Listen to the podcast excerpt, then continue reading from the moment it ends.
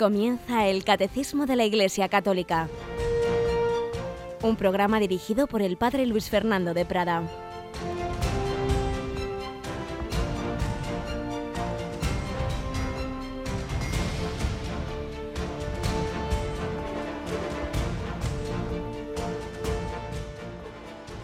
Alabados sean Jesús, María y José. Un cordialísimo saludo, queridos amigos, querida familia de Radio María queridos oyentes, miembros de esta gran familia que celebrábamos hace unos días ese encuentro nacional de voluntarios y iba a decir en el que Mónica nos podría contar algo, pero buenos días, Mónica. Muy buenos días, esta vez no me tocó ir. Pero esta vez no te tocó porque estabas haciendo una tarea muy importante también.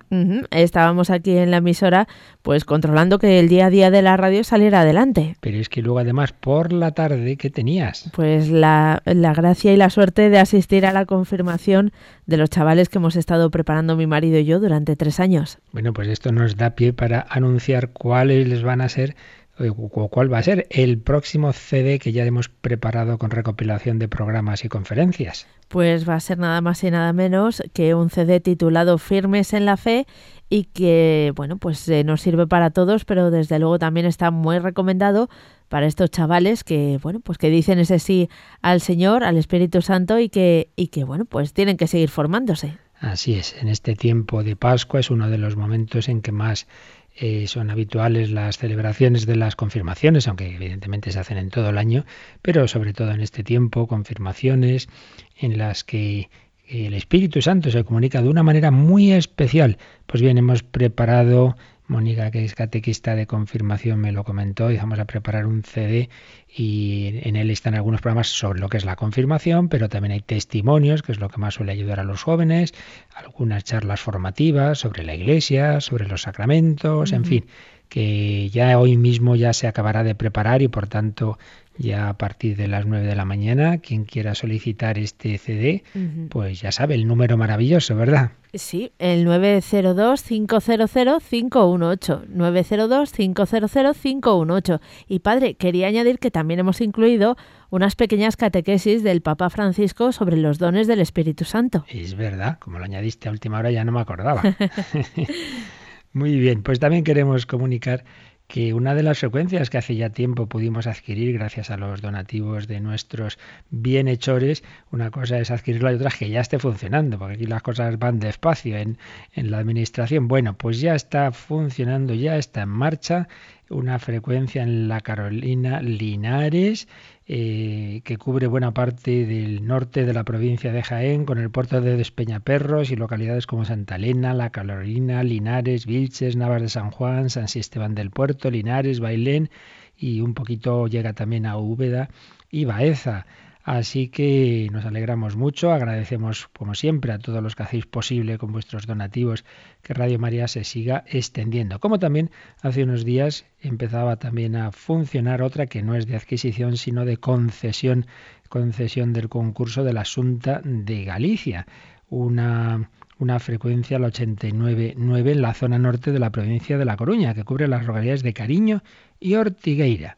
Así que nos alegramos y seguimos encomendando al Señor y a la Virgen y os pedimos vuestras oraciones y vuestros donativos para poder seguir extendiendo esta red en la que lo que se hace presente no es la política, no es la publicidad, sino que es la buena nueva, el mensaje de Jesucristo que la Virgen María quiere que llegue a todos los hombres.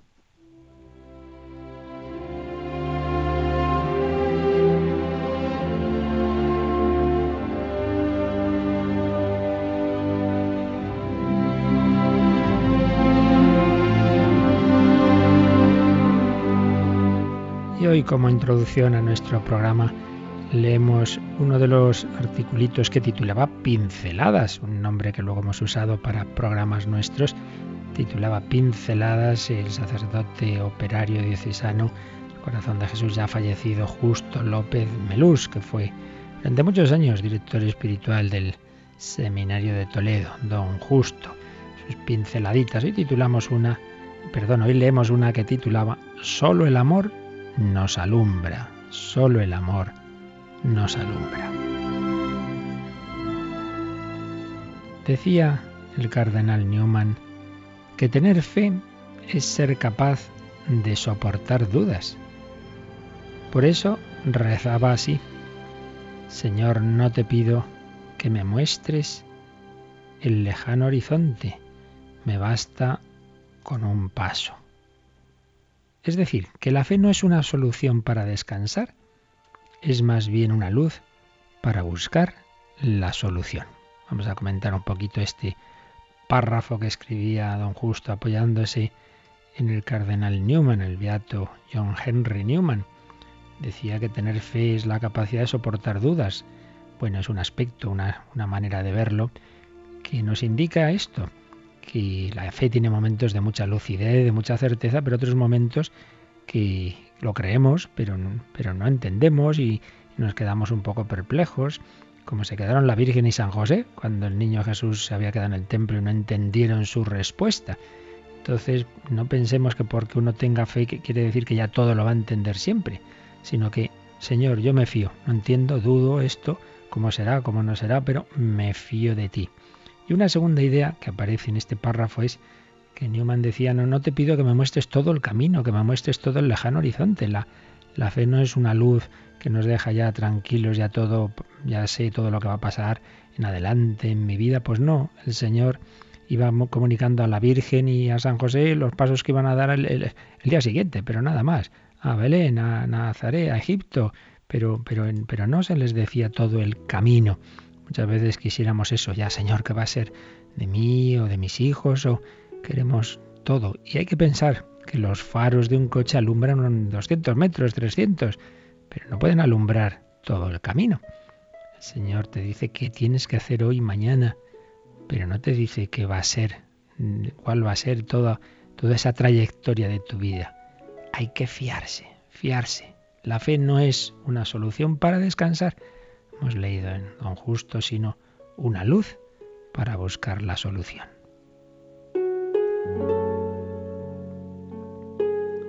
Pero seguía escribiendo don Justo López Melús, porque existen bellezas reales, pero solo un ojo limpio las encuentra.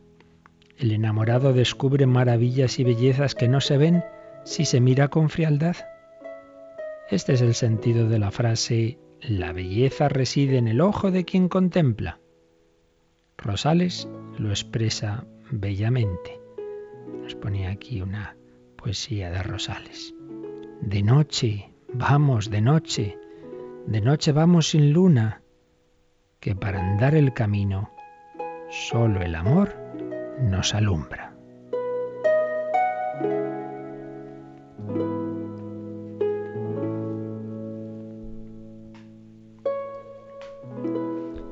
Vamos a pedir a la Virgen que nos ayude a vivir este día de hoy así, en la fe, es decir, en la confianza en el Señor, sabiendo lo que nos pide hacer hoy, sin saber qué pasará de nuestra vida concreta, pero sabiendo que estamos en sus manos, en manos de Dios, en manos de María, con fe, con esperanza y confianza y con amor, que para andar el camino solo el amor nos alumbra, un amor que nos hará descubrir las bellezas que Dios ha puesto en el mundo.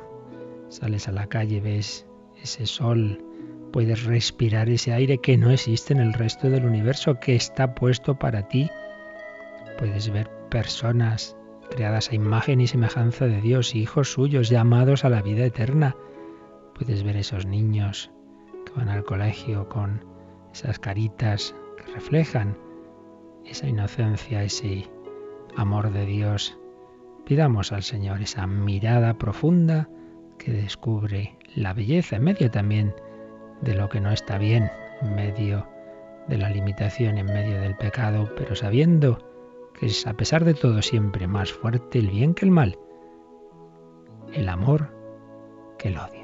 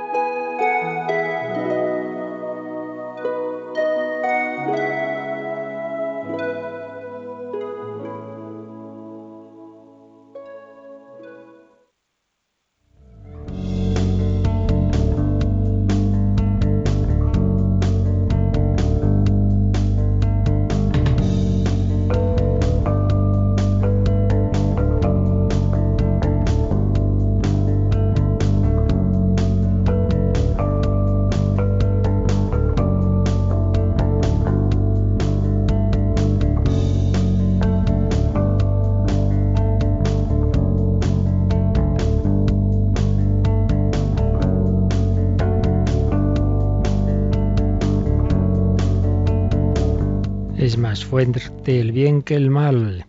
Claro que sí.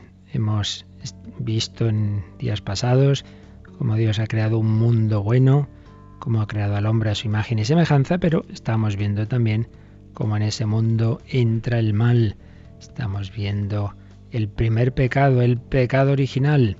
Y para ello habíamos hablado un poco en general del pecado y luego ayer ya habíamos visto estos números 388 y los dos siguientes que nos señalaban cómo el pecado original no es una cosa ahí marginal, sino una verdad esencial, porque por otro lado es el reverso negativo de una verdad positiva, a saber, que Cristo es el Salvador de todos los hombres, todos los hombres, también el niño pequeñito y no nacido incluso, necesita ser salvado, pero si no ha hecho nada, no, pero está separado de Dios por esa situación que llamamos el pecado original. Por eso tenemos que ver esta verdad que la Iglesia ha ido descubriendo en la revelación, ha ido meditando a lo largo de los siglos y muy particularmente pues uniendo como veíamos ayer lo que ya estaba en el primer libro de la Biblia, en el Génesis, con lo que el Señor va a iluminar a San Pablo, que nos hablará de que todos los hombres somos pecadores y todos necesitamos ser salvados. Y en fin, toda esa revelación, toda esa tradición de la Iglesia también, toda esa meditación de estas verdades que ha ido llevando a las certezas de, de la fe que nos muestra la Iglesia, nos la resume en el Catecismo. Y el último número que leíamos ayer, el 390, se titula Para leer el relato de la caída, es decir, ese relato del Génesis capítulo 3 que ya volveremos a, leer un poquito más adelante, y se nos recordaba que el lenguaje de esos primeros capítulos del Génesis es un lenguaje hecho de imágenes, simbólico, pero que no quiere decir que no sean verdades, sino que esas verdades se transmiten no con un lenguaje técnico o lineal, eh, digamos, abstracto, sino con, con, esas imágenes en las que hay símbolos para, para expresar determinadas verdades, como puede ser el, símbolo de la serpiente, para hablar de que existe un ser maléfico que llamamos el demonio. Pero antes de seguir profundizando en estas verdades, vamos a leer, un poco resumido, pero casi completo, un escrito de Monseñor Jesús Sanz, arzobispo de Viedo, franciscano, que, que habla y escribe con, a la vez que con profundidad, con gran, gran belleza, gran belleza. Y precisamente ya que aquí se nos habla de saber leer ese relato de la caída, donde se nos va a hablar de ese paraíso original, de esa armonía en la que Dios creó al hombre y la mujer, en sí mismos, entre ellos dos, con la creación, que luego se va a romper por el pecado. Pues bien, sobre todo esto escribe un capitulito dentro del libro La belleza de la fe, que hace algún tiempo varios obispos iban comentando el credo, y él comentaba este apartado, creador del cielo y de la tierra. Vamos a leerlo porque creo que nos puede venir muy bien y nos ayudará a la vez que deleitará con esa belleza literaria. Nuestro poeta Vicente Aleixandre tiene un precioso poema que escribió en 1952, titulado Sombra de Paraíso. Allí dice, Padre, tú me besaste con labios de azul sereno. Oh Padre altísimo, oh tierno Padre gigantesco, que así en los brazos desvalido me hubiste, huérfano de ti, menudo como entonces, caído sobre una hierba triste, heme hoy aquí, Padre, sobre el mundo en tu ausencia, mientras pienso en tu forma sagrada, habitadora acaso de una sombra amorosa, por la que nunca, nunca tu corazón me olvida. Y comenta Jesús Sanz, es justo y hermoso lo que dice Aleisandre, el hombre no soporta ser huérfano de un Padre tan especial, Dios, que incluso en su lejanía aparente, en su ausente presencia, en el elocuente silencio, intuye y sabe, vislumbra y palpa la forma sagrada, la sombra amorosa de quien siempre está y cuyo corazón no es nunca olvidadizo. Por eso de tantas maneras el hombre se ha narrado a sí mismo una explicación de su propio origen que maravillosa o cómplicemente coincide en su última razón con la revelación que hace Dios.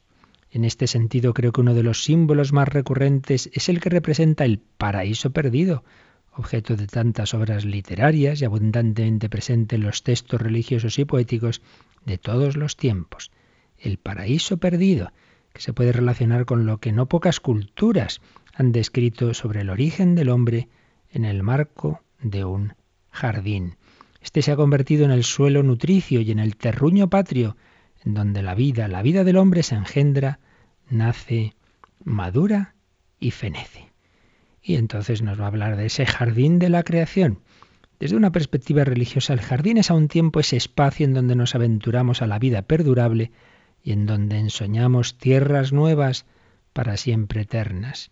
Así, el hombre vive en el jardín entre la memoria que recuerda su origen y la nostalgia que anhela su destino.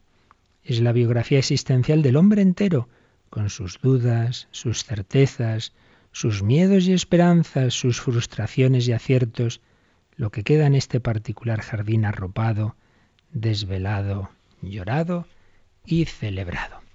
Y, pues, dentro de este contexto, ya en el judeocristianismo, sigue escribiendo Jesús Sanz, podemos asomarnos a ese instante, prólogo creador, en el que Dios aleteaba sobre una tierra caótica e informe para transformarla en jardín cósmico y embellecido, haciendo así una morada digna, fecunda, hermosa, para tantas, todas, criaturas suyas. Este jardín del Edén destaca por pintarse revestido de una armonía que es capaz de entonar un canto en donde los colores, los olores, los sabores, la diversidad de especies, la complementariedad de seres son una melodía de reciprocidad. Nos dice el Génesis. Luego plantó Yahvé Dios un jardín en Edén al oriente, donde colocó al hombre que había formado. Yahvé Dios hizo brotar del suelo toda clase de árboles deleitosos a la vista y buenos para comer, y en medio del jardín el árbol de la vida y el árbol de la ciencia, del bien y del mal. Sigue comentando Monseñor Sanz el árbol de la insidia rencorosa, de la exculpación, la mentira y la esclavitud sutil de quien desencadena su propia y fatal mordaza. Una escalonada e inevitable triple ruptura se verificó en la tragedia del Edén del jardín primero. Se huye de Dios ante quien se siente miedo. Se esconde uno del próximo prójimo ante quien se siente pudor y vergüenza se transforma la relación, otrora amistosa con la vida y sus factores, para trabajar con fatiga y sudores de frente, para alumbrar con dolores de parto la misma existencia. Ahí se va a producir este hecho que, que nos está explicando el catecismo, ese pecado original donde nos ha escrito bellamente don Jesús Sanz que se produjo esa triple ruptura, se huye de Dios, se huye del prójimo y se transforma en la relación antes amistosa con la vida y sus factores. Queda el jardín así de trucado y truncado, y el ángel, mensajero de buenas noticias tantas veces, deberá comunicar y ejecutar la expulsión de un jardín habitable acogedor, en donde Dios era amigo, el hombre hermano, y las cosas resultaban cómplices de la bondad y la belleza, cómplices de lo mejor, cuando ojeamos los rincones de la historia, llegamos a reconocernos en ese espacio solaz, el jardín de los recuerdos y de las nostalgias. Y lo hacemos como quien no se resigna jamás a una expulsión, autoexpulsión, para la que no fuimos hechos. Así se impondrá una nueva asignatura tenazmente pendiente, como es la de aprender a convivir con la ambivalencia del jardín. Ya no será el bello e inocente de los orígenes, pero no tiene que ser necesariamente el reproche constante de una frustración inacabada. Es verdad, ya no va a ser ese, esa situación original, pero bueno, en esta nueva situación en la que hemos entrado por el pecado, va a haber, sin embargo, también forma de vivir esa relación con Dios y de dejarnos salvar y redimir, porque también ahí se va a hacer ya el anuncio de la salvación. Termina este capítulo de Monseñor Jesús Sanz, indicando cabe la posibilidad de hacerse hueco en medio de la ambigüedad, a veces zafia, mediocre y cansina, para hallar en el jardín la mejor parte, que también existe, en donde las huellas del primer fulgor, la caricia reciente con sabor a estreno, el frescor todavía húmedo después de tanto y de todo, sigan esperándonos ahí. Necesitamos recuperar las zonas verdes de nuestra civilización, y no de un modo fugaz, como paréntesis extraordinario que dura un suspiro con maldita fecha de caducidad, sino como el nuevo hábitat cotidiano donde poder volver a empezar cada día, cultivando y compartiendo lo que en nosotros hace y dice el buen Dios. En ese jardín son reconocibles las huellas bondadosas y hermoseadoras del Creador, con las que no deja de plasmar su divina firma de autor en cada brizna de vida, en cada brote bendito, en cada pálpito que acerca el latido del corazón de Dios. No solo quedan los gemidos de parto de una historia que no aciertan a hacer de nuevo ni del todo, como decía San Pablo, capítulo 8 de su carta a los romanos, sino que también está la sencilla evidencia de algo que se puede reestrenar cuando nos lo regala gratuitamente Dios. Es el don que se acoge con humilde gratitud, que no se conquista ni compravende, y en donde nuevamente Dios baja al atardecer para pasearse a la hora de la brisa, regalándonos su discreta y amorosa presencia hecha camino y compañía. En este mundo creado y recreado por Dios, es bueno que el hombre no se aísle ni de Dios, ni de sus hermanos, ni del cielo y tierra que se le ha dado. Y que ahí aprenda a no saberlo todo, a no tenerlo todo, a no poderlo todo, porque le recordará cómo necesita de los hermanos, en esa realidad fraterna, humana o no, que de mil modos le reclama y complementa. Dios vio lo que había hecho, lo que en su Hijo ha rehecho, y lo volvió a encontrar bueno y bello. De esto somos testigos. Alabado seas mi Señor por la vida. Termina así este capítulo de comentario a este punto del credo creador del cielo y de la tierra de Monseñor Jesús Sanz Montes. Sí, ese jardín quedó tocado por el pecado original, pero Dios no nos ha abandonado. Dios nos ha enviado a su Hijo, al Redentor, y por ello, a pesar de esas dificultades en las que nosotros mismos nos hemos metido, podemos y debemos vivir esas relaciones que quedaron en efecto heridas, pero no eh, destruidas, relación con Dios que el Señor ha vuelto a establecer por la redención, eh, armonía eh, interior que nos va dando la gracia de Dios, que va reconstruyendo nuestra persona, armonía y fraternidad de unos con otros y con la creación. Esto son los pasos. Primero esa creación buena, segundo el hombre introduce el pecado, pero tercero Dios no abandona al hombre. Dios nos va a enviar a su Hijo y al Espíritu Santo y entonces estamos en ese camino de unión con Dios desde las dificultades y desde el pecado, pero sabiendo que donde abundó el pecado, sobreabundó la gracia. Pues bien, después de esta introducción teológico-poética de Monseñor Jesús Sanz, vamos a ir avanzando en la explicación del pecado original. Pero, fijaos que el pecado original, el pecado de los hombres, es inducido por alguien. Alguien había, algún otro protagonista había en ese paraíso original. Y es que mm, hay unos seres que Dios había creado antes que al hombre. Ya habíamos hablado de ellos, dedicamos varias catequesis a los ángeles.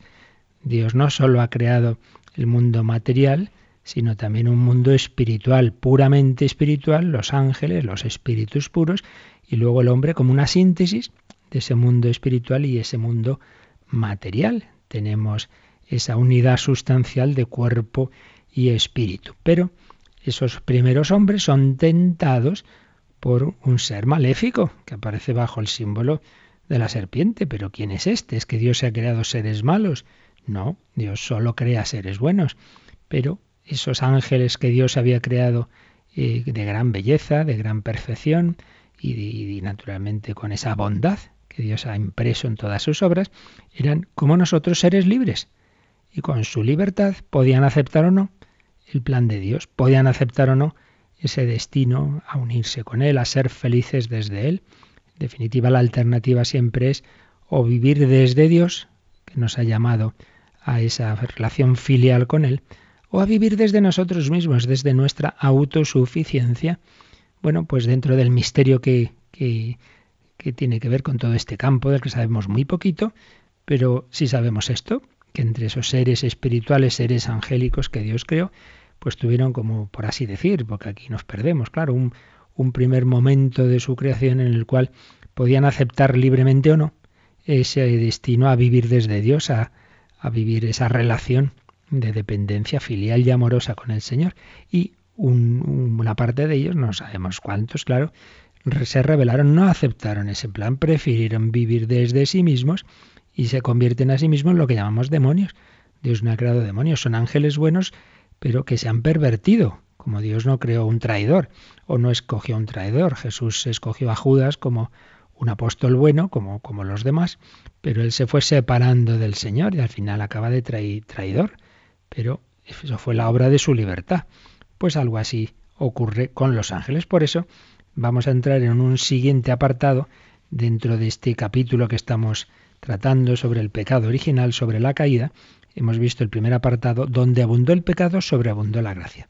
Y pasamos ahora a un segundo apartado que se titula La caída de los ángeles. La caída de los ángeles, que comienza en el número 391. Así que, Mónica, cogemos el catecismo 391 y vamos a por este numerito. Detrás de la elección desobediente de nuestros primeros padres se halla una voz seductora, opuesta a Dios, que por envidia los hace caer en la muerte. La escritura y la tradición de la Iglesia ven en este ser un ángel caído, llamado Satán o Diablo. La Iglesia enseña que primero fue un ángel bueno creado por Dios. El diablo y los otros demonios fueron creados por Dios con una naturaleza buena, pero ellos se hicieron a sí mismos malos. Es una cita del cuarto concilio de Letrán. Así pues, vamos a tener aquí unos numeritos que vienen a ser una síntesis, una síntesis apretada, porque poco se puede tratar aquí estos temas con, con mucha extensión, pero lo suficiente sobre el demonio, digamos un tratado de demonología. Si vimos la antropología, si vimos los conceptos básicos de la doctrina de la Iglesia sobre el hombre, pues aquí, a propósito del pecado original, es donde vamos a encontrar unos cuantos números del catecismo que nos van a dar las claves, lo, lo, principal que tenemos que saber sobre el demonio, sobre los demonios. También se va a hablar de ellos pues al hablar de Cristo, al hablar de su obra redentora, al hablar de sus exorcismos, al hablar de las tentaciones que Jesús sufrió en el desierto, se va a hablar del demonio también ya en la Iglesia a propósito de los sacramentales y concretamente de los exorcismos que la Iglesia hace, también se va a hablar en, el Padre Nuestro, líbranos, eh, no nos dejes caer en la tentación y líbranos del mal o del maligno, son diversos lugares del catecismo donde se nos va a dar la doctrina de la Iglesia sobre los demonios. Pero el primer lugar es este, este, como esos ángeles que Dios creó buenos, pues algunos de ellos se rebelan contra Dios.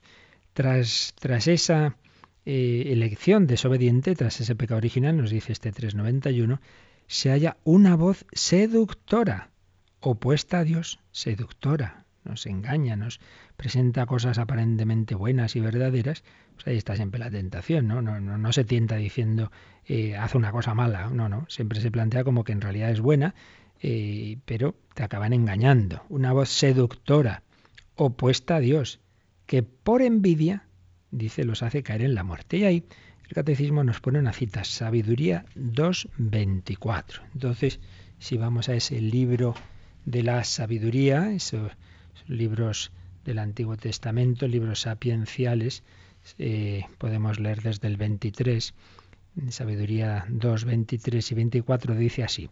Dios creó al hombre incorruptible y lo hizo a imagen de su propio ser. Hasta aquí pues es lo que ya vimos, como Dios creó al hombre a su imagen y semejanza, incluso pues le, le, había concedido ese regalo de, que no hubiera pasado a la vida eterna a través del desgarrón de la muerte, sino de una manera, de una transformación sin, sin, esa, sin esa muerte.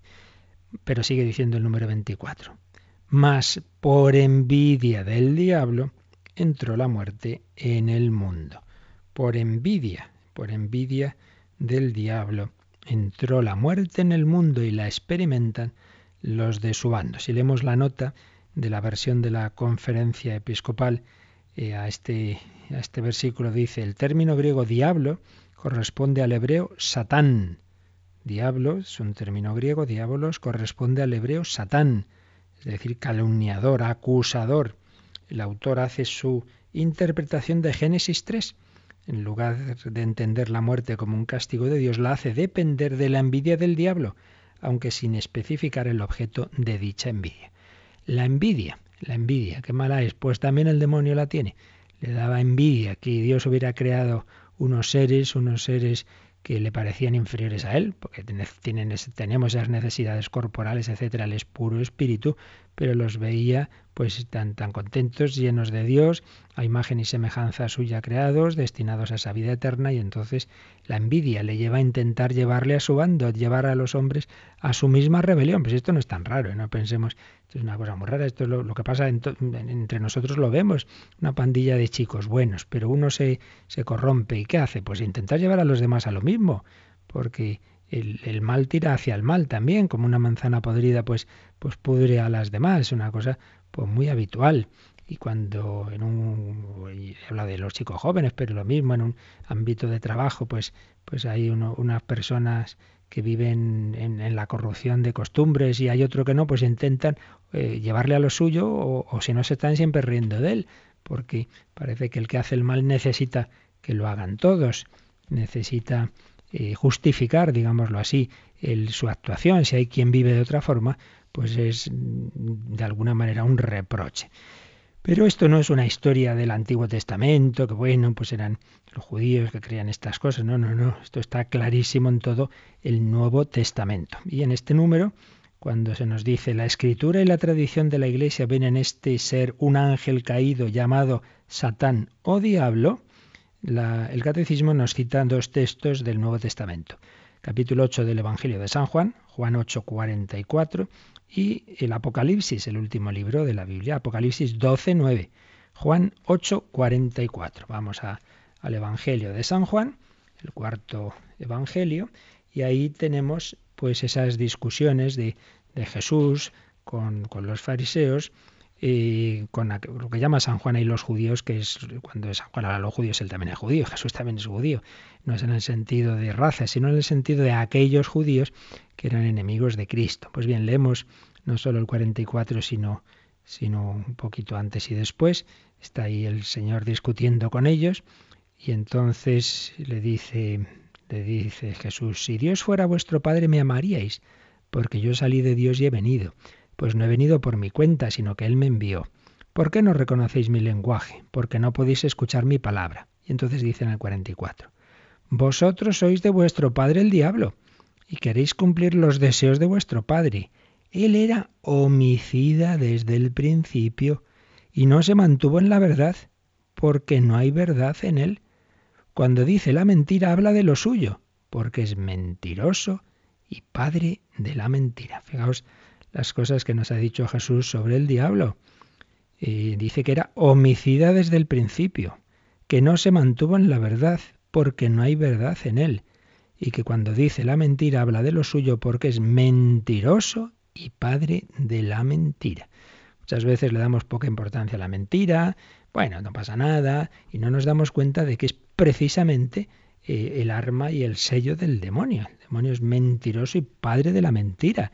El primer terrorismo no es el de las armas, el primer terrorismo es el que el que niega la verdad, el que y desde luego en el mundo de hoy la mentira está imperante en la política, en los medios de comunicación, este, en la historia, pues cuántas mentiras se, se dicen y como decía el de propaganda del régimen nazi Goebbels, una mentira repetida mil veces se acaba creyendo como una verdad y es como funciona por desgracia nuestro mundo. Y luego pues nos vamos al capítulo 12 del Apocalipsis y ahí sí que es más simbólico, pero que sea simbólico no quiere decir de nuevo que no sean verdadero lo que se nos dice. Entonces están esas visiones que tiene, que tiene San Juan y nos dice, si cogemos el 12 a partir del versículo 7, hubo un combate en el cielo. Miguel y sus ángeles combatieron contra el dragón. Si en el Génesis el símbolo del demonio es la serpiente, aquí es el dragón, a fin de cuentas de la misma familia. Combatieron contra el dragón y el dragón combatió, él y sus ángeles. Pues como decíamos, hay pues un grupo de ángeles que se han rebelado contra Dios y no prevaleció y no quedó lugar para ellos en el cielo y fue precipitado el gran dragón, la serpiente antigua, veis, es el mismo, el gran dragón, la serpiente antigua, el, llamado diablo y Satanás, el que engaña al mundo entero diversas denominaciones del mismo ser. El gran dragón, la serpiente antigua, el llamado diablo y Satanás, el que engaña al mundo entero, fue precipitado y sus ángeles fueron precipitados con él.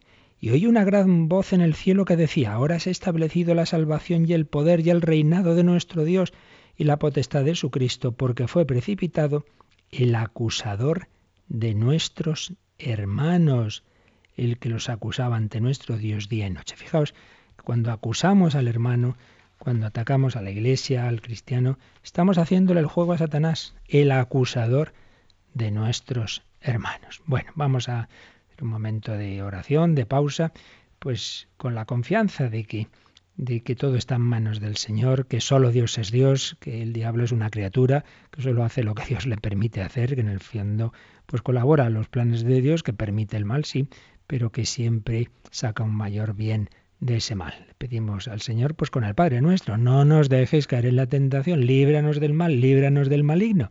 Así se lo pedimos a nuestro Señor.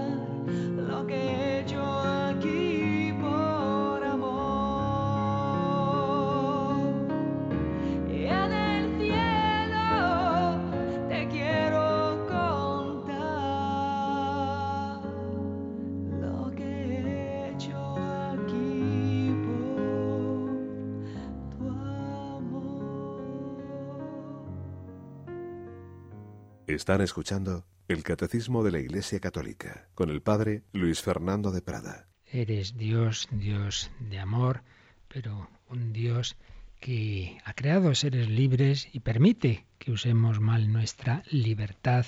Y así la usaron mal estos seres angélicos que se rebelaron contra Dios. Vamos a leer el siguiente número, Mónica, el 392, que nos habla de, ese, de esa realidad de la que no sabemos casi nada, pero lo suficiente para entender de alguna forma qué ocurrió al inicio de esa creación.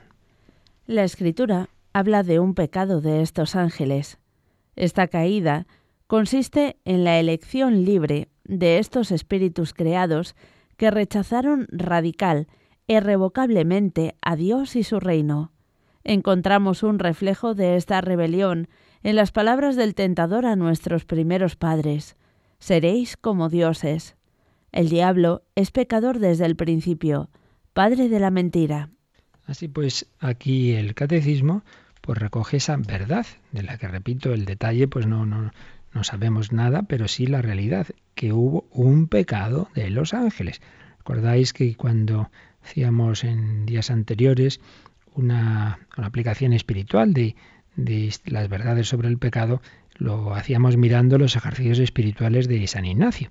Como San Ignacio, pues para que nos demos cuenta de, de qué es esa realidad misteriosa del pecado, pone esa meditación que llama de los tres pecados. Y el primer pecado que propone es este, caer en la cuenta de cómo los ángeles por su pecado se convirtieron en demonios. El segundo pecado va a ser el pecado original y el tercero ya los pecados particulares que pueda tener un, un ser humano. ¿no? Bueno, pues el primer pecado de la creación es el pecado de los ángeles, de algunos ángeles. Entonces nos dice aquí el catecismo, la escritura, la Sagrada Escritura habla de un pecado de estos ángeles y nos pone entre paréntesis una cita. Segunda carta de Pedro, capítulo 2, 4. Segunda de Pedro, capítulo 2, 4. Pues vamos a ver qué nos dice aquí. Dice lo siguiente San Pedro. En efecto, Dios no perdonó a los ángeles que pecaron, sino que precipitándolos en las tenebrosas cavernas del infierno, los entregó reservándolos para el juicio. Dios no perdonó a los ángeles que pecaron. Yo no dice, caramba, pues qué poca misericordia tiene el Señor, con nosotros sí la tiene, nos perdona una y otra vez, con los ángeles no, no. Pues esto es lo que nos explica nos va a explicar el catecismo, pero no lo hace aquí, lo va a hacer en el número siguiente, pero bueno, ya lo anticipo para que nadie se quede con esa impresión de que Dios no tiene misericordia con los ángeles, a los que ama como nos ama a nosotros, naturalmente. Y la explicación que nos va a dar el catecismo, recogiendo la tradición de la Iglesia, es que los seres puramente espirituales, cuando toman una decisión, la toman, digamos, de una manera irrevocable. Nosotros, como somos esa mezcla de sentimiento, pensamiento, cuerpo, alma, consciente, inconsciente, etcétera, pues tenemos esos altibajos y podemos arrepentirnos, podemos cambiar para bien y para mal. Los ángeles no, sus espíritus puros toman una decisión y se mantienen ya en ella de una manera irrevocable. Por eso, eh, sí que en el mismo número que hemos leído, se nos dice que esa caída, ese pecado de los ángeles, consiste en su elección libre, una elección libre de estos espíritus creados, que rechazaron radical e irrevocablemente a Dios y su reino. Lo han rechazado para siempre.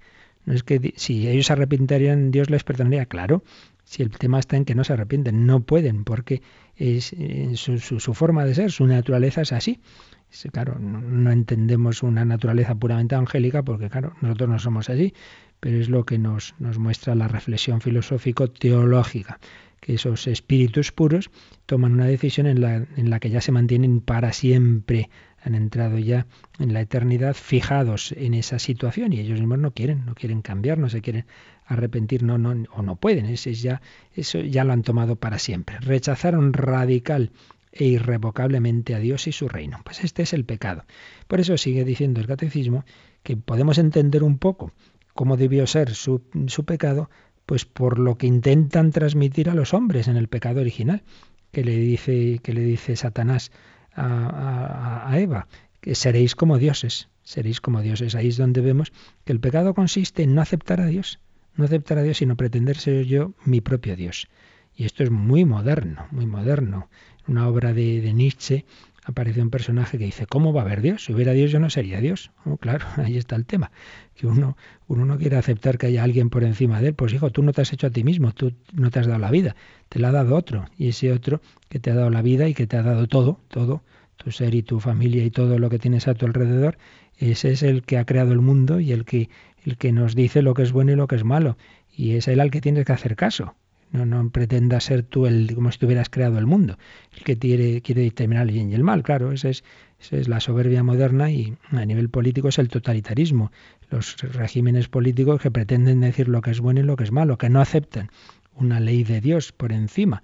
Y desde el Imperio Romano, que no aceptaba que hubieran los cristianos que adoraban a Cristo y que no querían aceptar al emperador, hasta nuestros regímenes modernos, que bajo otros nombres, pero en el fondo es lo mismo es pretender ser como dioses, pretender que no hay nadie por encima. Pues eso es lo que esos ángeles pervertidos toman esa actitud y quieren transmitir a los hombres. Seréis como dioses. Y luego después de hemos leído esa cita de San Pedro, segunda carta de Pedro 2.4, pero al final de este número 392 también se nos ha dicho que el diablo es pecador desde el principio y padre de la mentira. Padre de la mentira es la cita que ya hemos leído antes de, de Jesús en el Evangelio de San Juan, Juan 8:44, pero vamos a leer esta otra. Pecador desde el principio, está en la primera carta de San Juan, primera carta de Juan, capítulo 3, versículo 8. Vamos a leer no solo ese versículo, sino un poco todo ese contexto y ya con eso terminamos hoy, que nos dice San Juan en su primera carta, capítulo 3, sobre el demonio. Pues en el 8 dice, mm, quien comete el pecado es del diablo, pues el diablo peca desde el principio. Quien comete pecado es del diablo, pues el pecado, el diablo peca desde el principio. Pero sigue diciendo, el Hijo de Dios se manifestó para deshacer las obras del diablo. ¿Para qué se ha hecho hombre el Hijo de Dios? Para salvarnos, redimirnos, mostrarnos cómo es Dios, ser camino, verdad y vida, llevarnos al cielo, etc. Y también para deshacer las obras del diablo. Son distintos matices de una misma obra, claro. Más adelante, que nos va a decir San Juan? En esto se reconocen los hijos de Dios y los hijos del diablo. Hijos de Dios e hijos del diablo. Todo el que no obra la justicia no es de Dios, ni tampoco el que no ama a su hermano. Claro, yo soy hijo de Dios, me parezco a Dios, sed perfectos como vuestro Padre Celestial es perfecto, esos hijos que se parecen a sus padres, que tienen sus costumbres. Bueno, pues si hacemos el bien y amamos, somos hijos de Dios, se nota que sí, que tenemos esa afiliación divina. Pero si por el contrario nos dejamos llevar de Satanás, entonces nos hacemos hijos del diablo. ¿Qué más dice un poco más adelante en el versículo 12? No seamos como Caín, que procedía del maligno y asesinó a su hermano. Cuando odiamos, cuando matamos, estamos haciendo caso al diablo, al maligno, y así lo hizo Caín, ese primer asesinato que aparece en la, en la historia, que aparece en la escritura. Así pues, como veis, son, bueno, ya seguiremos, ya seguiremos próximo día viendo que hay muchas referencias en la escritura a Satanás, al diablo, estos ángeles que se rebelaron contra Dios. Por tanto, eh, no, no creamos esas cosas que a veces se dicen. Bueno, esto son formas de hablar, son personificaciones del mal, el hombre de hoy no puede creer estas cosas, ya, ya. Que le, pregunten a los exorcistas si el hombre de hoy eh, no cree estas cosas, que se lo pregunten, que se lo pregunten, que los pobres cada día tienen más trabajo, pero vamos, de una manera impresionante, que, que cada vez son más las personas que, experimentan que el diablo no es ninguna imaginación y que el diablo no es ninguna mitificación ni ninguna personificación. No, no, no. Desde luego que no, que se lo pregunten, repito. Conozco algunos que los pobres no dan abasto a tantos casos de que, que tienen que actuar para ayudar a personas que están experimentando esa lucha personal y bien personal con el diablo. Vamos a terminar, Mónica, leyendo, aunque ya lo leímos en su día, pero creo que nos viene bien el número 1850, porque, como se nos ha dicho aquí, el diablo a fin de cuentas lo que pretende es transmitirnos esa misma rebelión contra Dios que él tiene, y eso es en el fondo lo que está detrás de todo pecado. Vamos por ello a leer el 1850 y lo dejamos hoy aquí. El pecado es una ofensa a Dios. Contra ti, contra ti solo pequé, cometí la maldad que aborreces. El pecado se levanta contra el amor que Dios nos tiene y aparta de él nuestros corazones. Como el primer pecado es una desobediencia, una rebelión contra Dios por el deseo de hacerse como dioses, pretendiendo conocer y determinar el bien y el mal. El pecado es así amor de sí hasta el desprecio de Dios. Por esta exaltación orgullosa de sí el pecado es diametralmente opuesto a la obediencia de Jesús que realiza la salvación. Pues como veis, resume preciosamente estas ideas. Todo pecado en el fondo pretende transmitirnos esa actitud soberbia de ser yo como Dios, decir yo que esto es bueno, Señor, porque va a ser esto pecado, hombre, según mi conciencia, yo sí voy a ser más feliz. Te crees Dios, te crees más listo que Dios, te crees más bueno que Dios, que así tú vas a ser más feliz que haciéndole caso al Señor el pecado es ese deseo de hacerse como dioses. Bueno, pues vamos a pedir a la Virgen María que nos dé su humildad, su sencillez, que en vez de creernos como dioses, digamos como ella, he aquí la esclava del Señor. Pues así lo pedimos, alabamos al Señor, no nos olvidemos, hay que tener cuidado con estos temas, que no nos hagan pensar que, que el mal tiene el predominio en el mundo, no, no, no, a pesar de todo, eh, del mucho mal que hay en el mundo, pero repetimos, es mayor el bien y una sola sangre, de una sola gota de la sangre de Cristo derramada para el perdón de los pecados es capaz de, borrar todo ese mal y de, superarlo. Por ello vamos a alabar al Señor en estos últimos minutos y como siempre también podéis hacer ahora vuestras consultas, vuestras preguntas. Participa en el programa con tus preguntas y dudas. Llama al 91 153 8550. También puedes hacerlo escribiendo al mail catecismo. Catecismo arroba radiomaria.es.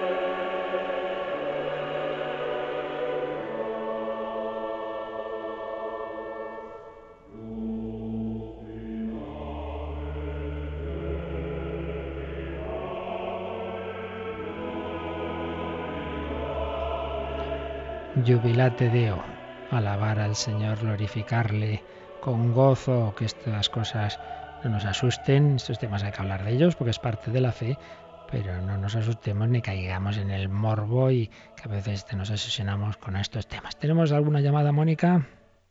En efecto, ya nos han llamado los oyentes. Eh, en primer lugar, Felisa de Zaragoza era una consulta con respecto al programa de ayer y es que, bueno, pues eh, está preocupada porque mm, su marido ha fallecido hace un tiempo y quiere saber si cuando ella fallezca podrá reunirse con él.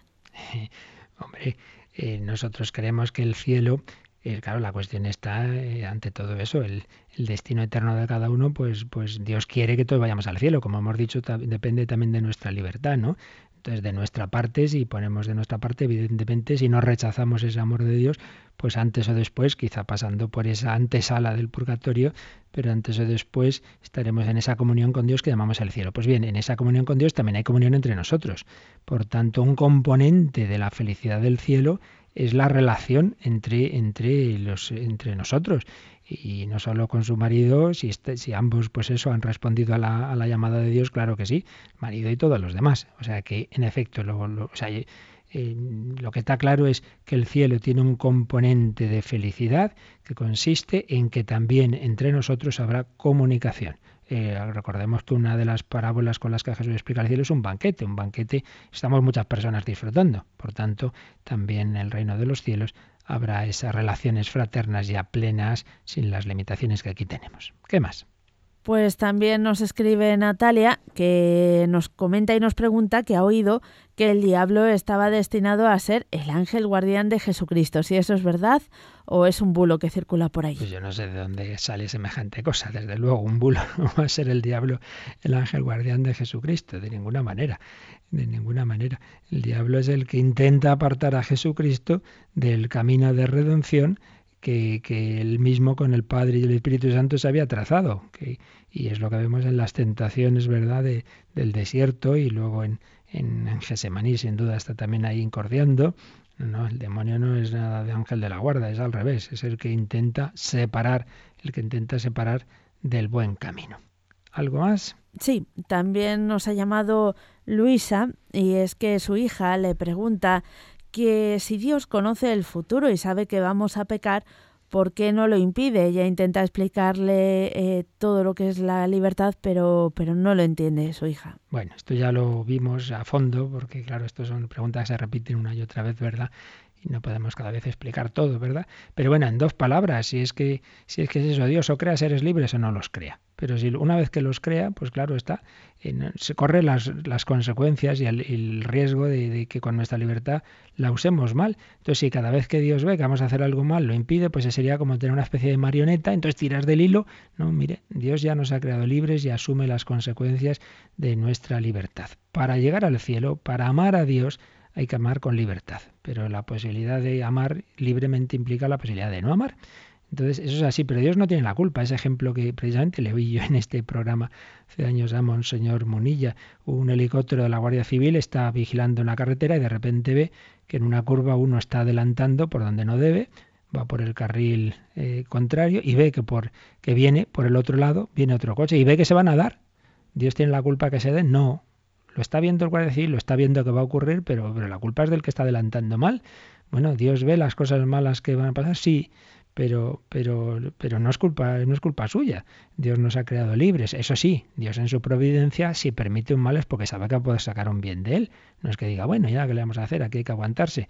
Hay que aguantarse al mal uso de esa libertad, pero sacando un bien de ello.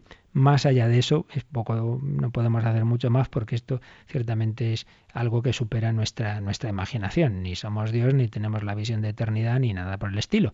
Pero vamos, que hay que asumir esto, que Dios nos ha creado libres y que corre los riesgos de esa, de esa libertad que nos ha dado. Bueno, tenemos que dejarlo, ya seguiremos, queda Todavía no hemos hecho más que empezar con este apartadito del, del, diablo, que tampoco repite que obsesionarse, pero bueno, hay que conocer lo que nos enseña la Iglesia sobre todo esto. Pedimos al Señor su bendición, a vivir con paz, con alegría, somos hijos de Dios, de María, tenemos ángeles de la guarda, la compañía de los santos. La bendición de Dios Todopoderoso, Padre, Hijo y Espíritu Santo, descienda sobre vosotros. Que paséis un feliz día en el Señor.